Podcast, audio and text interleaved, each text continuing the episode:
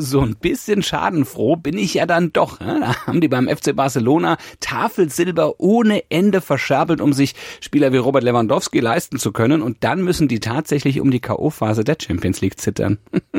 Tja, die haben sich da ziemlich verzockt, wobei es ja ausgerechnet Lewandowski und seine Tore sind, die letztlich dafür gesorgt haben, dass Barca zumindest noch ein bisschen Hoffnung haben kann aufs Achtelfinale. Gut, sie brauchen Wunder, aber sie können immer noch ein bisschen hoffen. Aber auch Lewandowski, der hat sich das bestimmt anders vorgestellt da bei den Katalanen. Ja.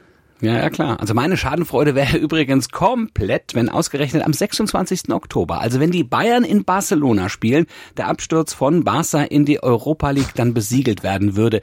Also wenn nicht noch, doch noch, du hast es gerade angesprochen, noch ein Wunder passiert. Ja, Inter dürfte dafür dann nicht gegen Pilsen gewinnen zu Hause und Bayern müsste in Barcelona verlieren. Übrigens, die Bayern, die haben ja Stand jetzt in der Champions League alles gewonnen und das ohne eine echte Neun.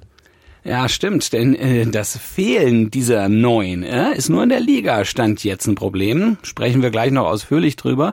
Jetzt sagen wir aber erstmal guten Morgen zum ersten Sportpodcast des Tages mit mir, Andreas Wurm. Und mit mir, mit Malte Asmus. Und neben dem Sturmproblem der Bayern in der Liga, da schätzen wir noch die Mitschuld von Frank Kramer an der Krise auf Schalke ein vor seinem Endspiel gegen Hoffenheim und erzählen euch von einem Alien, das bald in der NBA landen könnte. Vorher bringen wir euch aber noch auf den sportlichen Stand jetzt mit unserem SID Newsblog. Darüber spricht heute die Sportwelt. Stand jetzt. Die Themen des Tages im ersten Sportpodcast des Tages. Stand, Stand, Stand, Stand. Jetzt. Mit Andreas Worm und Malte Asmus auf meinsportpodcast.de. Analyse. Unsere Chancenstatistik ist einfach außergewöhnlich. Äh, nach wie vor, auch im Europavergleich, haben wir unfassbar viele Torchancen. Das gibt uns diesen, diese nötige Ruhe und den, auch den Fokus äh, für das Spiel am Sonntag gegen Freiburg. Das war das Ziel, das haben wir erreicht. Und von dem her sind wir für heute alle zufrieden. Und äh, ab morgen geht's ähm, ja, sehr geradlinig auf die Vorbereitung Freiburg, um da auch in der Bundesliga wieder die richtige Richtung einzuschlagen. Das war Julian Nagelsmann nach dem Sieg in Pilsen. Ja, klingt doch erstmal zufrieden. In der Abwehr gab es mal wieder ein paar Schläfrigkeiten, okay, nach der hohen Führung, aber die Zahl der herausgespielten Chancen, also die konnte sich schon wieder sehen lassen. Ne? Und in Pilsen klappt's ja dann auch mit der Chancenverwertung ganz gut. Tja, wenn es doch immer so wäre, speziell in der Bundesliga eben auch, dann wäre bei Bayern sicher alles noch ein bisschen entspannter, als es nach dem vorzeitig erreichten Achtelfinale in einer ja eigentlich extrem schweren Gruppe und auch nach der öffentlichen Rückendeckung von Oliver Kahn für Nagelsmann dann gerade ist. Ja, die Chancenverwertung ist die große Baustelle beim FC Bayern in der Liga. 83 Chancen hatten sie, stand jetzt herausgespielt, aber nur 25, also weniger als ein Drittel dann auch verwertet. Ja, und das liegt tatsächlich auch mit daran, dass die Bayern eben keinen echten Neuner mehr haben. 21 der 25 Saisontore fielen zwar aus dem Strafraum, aber eben nur zwei dann auch im 5-Meter-Raum. Also genau da, wo so ein echter Mittelstürmer eigentlich meist steht oder zumindest stehen sollte.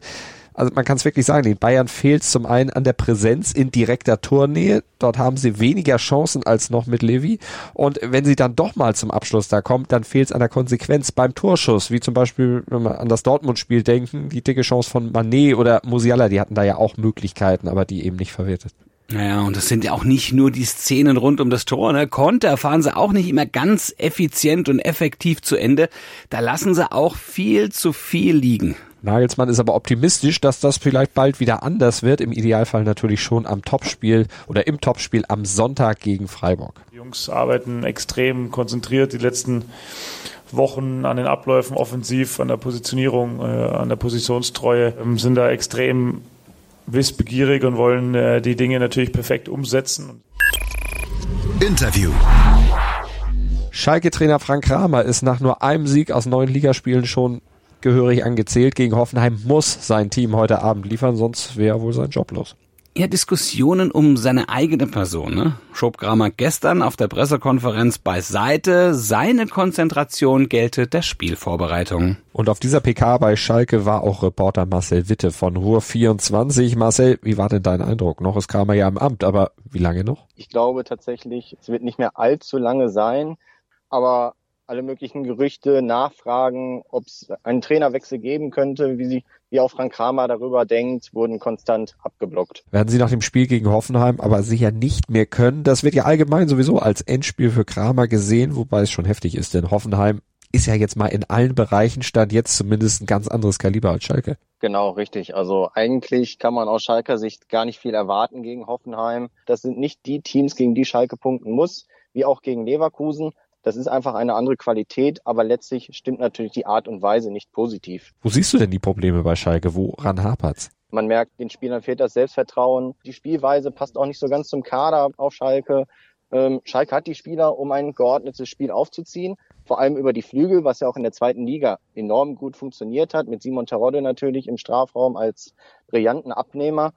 Aber aktuell kommen einfach kaum Bälle in den Strafraum. Simon Terodde und Sebastian Polter konnten einem da in Leverkusen eigentlich schon fast leid tun.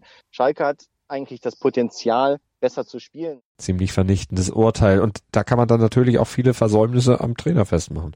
Es sieht alles wirklich nicht rosig aus. Deswegen würde ich schon sagen, dass dem Trainer einfach eine enorme Schuld trifft. Er greift jetzt nach dem letzten Strohhalm mit der Dreierkette äh, nochmal ein veränderten System und versucht da nochmal irgendwie alle Hebel in Bewegung zu setzen.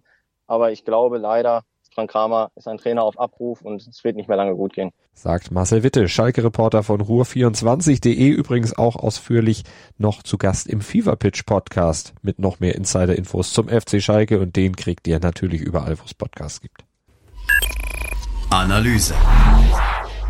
Victor Wembanyama, der ist erst 18 Jahre alt, kommt aus Frankreich und hat noch kein NBA-Spiel bestritten, gilt aber schon als kommender Superstar im Basketball. LeBron James schwärmt von ihm bereits als Generationentalent, bezeichnet ihn sogar als Alien.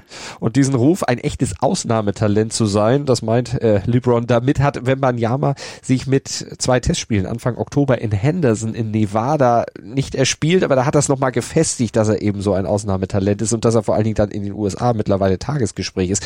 Bei diesen zwei Spielen, da traf er nämlich mit seinen Metropolitans 92 aus Paris auf das Entwicklungsteam G-League Ignite und hat da ja richtig abgeliefert, muss man wirklich so sagen. In zwei Spielen kam er auf insgesamt 73 Punkte, 15 Rebounds und 9 Blocks und hat damit alle anderen Spieler auf der Platte überragt. Ja, und jetzt fragt man sich natürlich, also jetzt fragen sich in den USA alle NBA-Fans, wo landet das Alien denn? Ja, das weiß man Stand jetzt natürlich noch nicht, aber in den USA, da wird bereits spekuliert, dass vor allem in der jetzt bald startenden NBA-Saison schlechte Teams absichtlich Spiele verlieren in der Hoffnung, dass sie dann auch möglichst schlecht in der Saison abschneiden. Die, die wollen tanken, so heißt das in der NBA.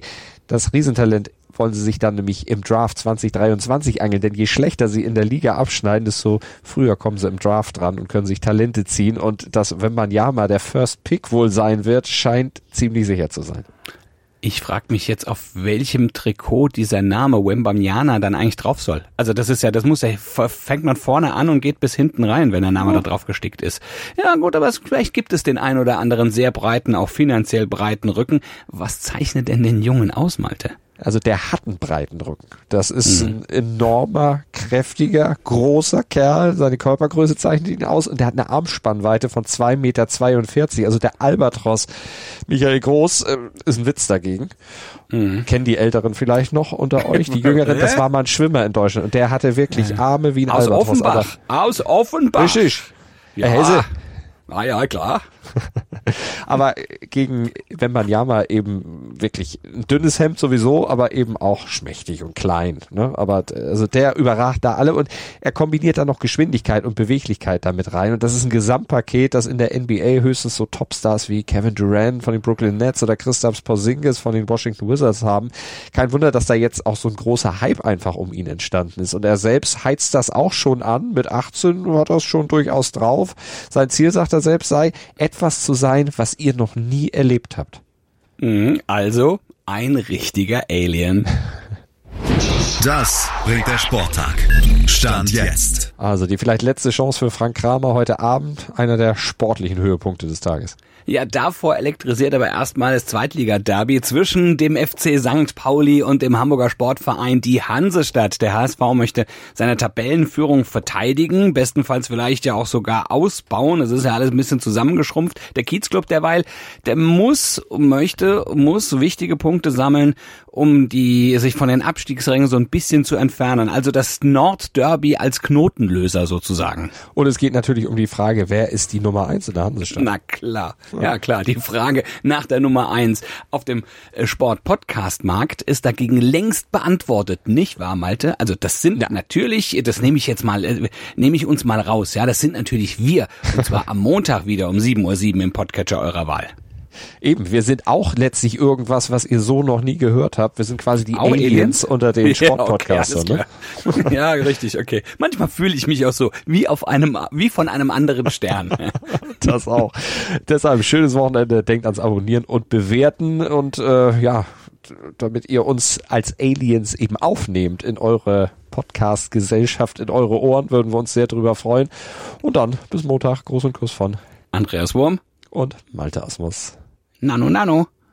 Das kennt doch wieder keiner, oder? Das kennen doch wieder nur die Ältesten unter uns. Ach, du kennst wenigstens. Ja. Ach, wie schön. Ja, alte weiße gut. Männer. Ja, richtig. Möge die Kraft mit uns sein. genau, Friede und ein langes Leben. Wie baut man eine harmonische Beziehung zu seinem Hund auf? Puh, gar nicht so leicht. Und deshalb frage ich nach, wie es anderen Hundeeltern gelingt, beziehungsweise wie die daran arbeiten. Bei Iswas Dog reden wir dann drüber. Alle 14 Tage neu mit mir, Malte Asmus und unserer Expertin für eine harmonische Mensch-Hund-Beziehung, Melanie Lippisch. Ist was, Dog? Mit Malte Asmus. Überall, wo es Podcasts gibt.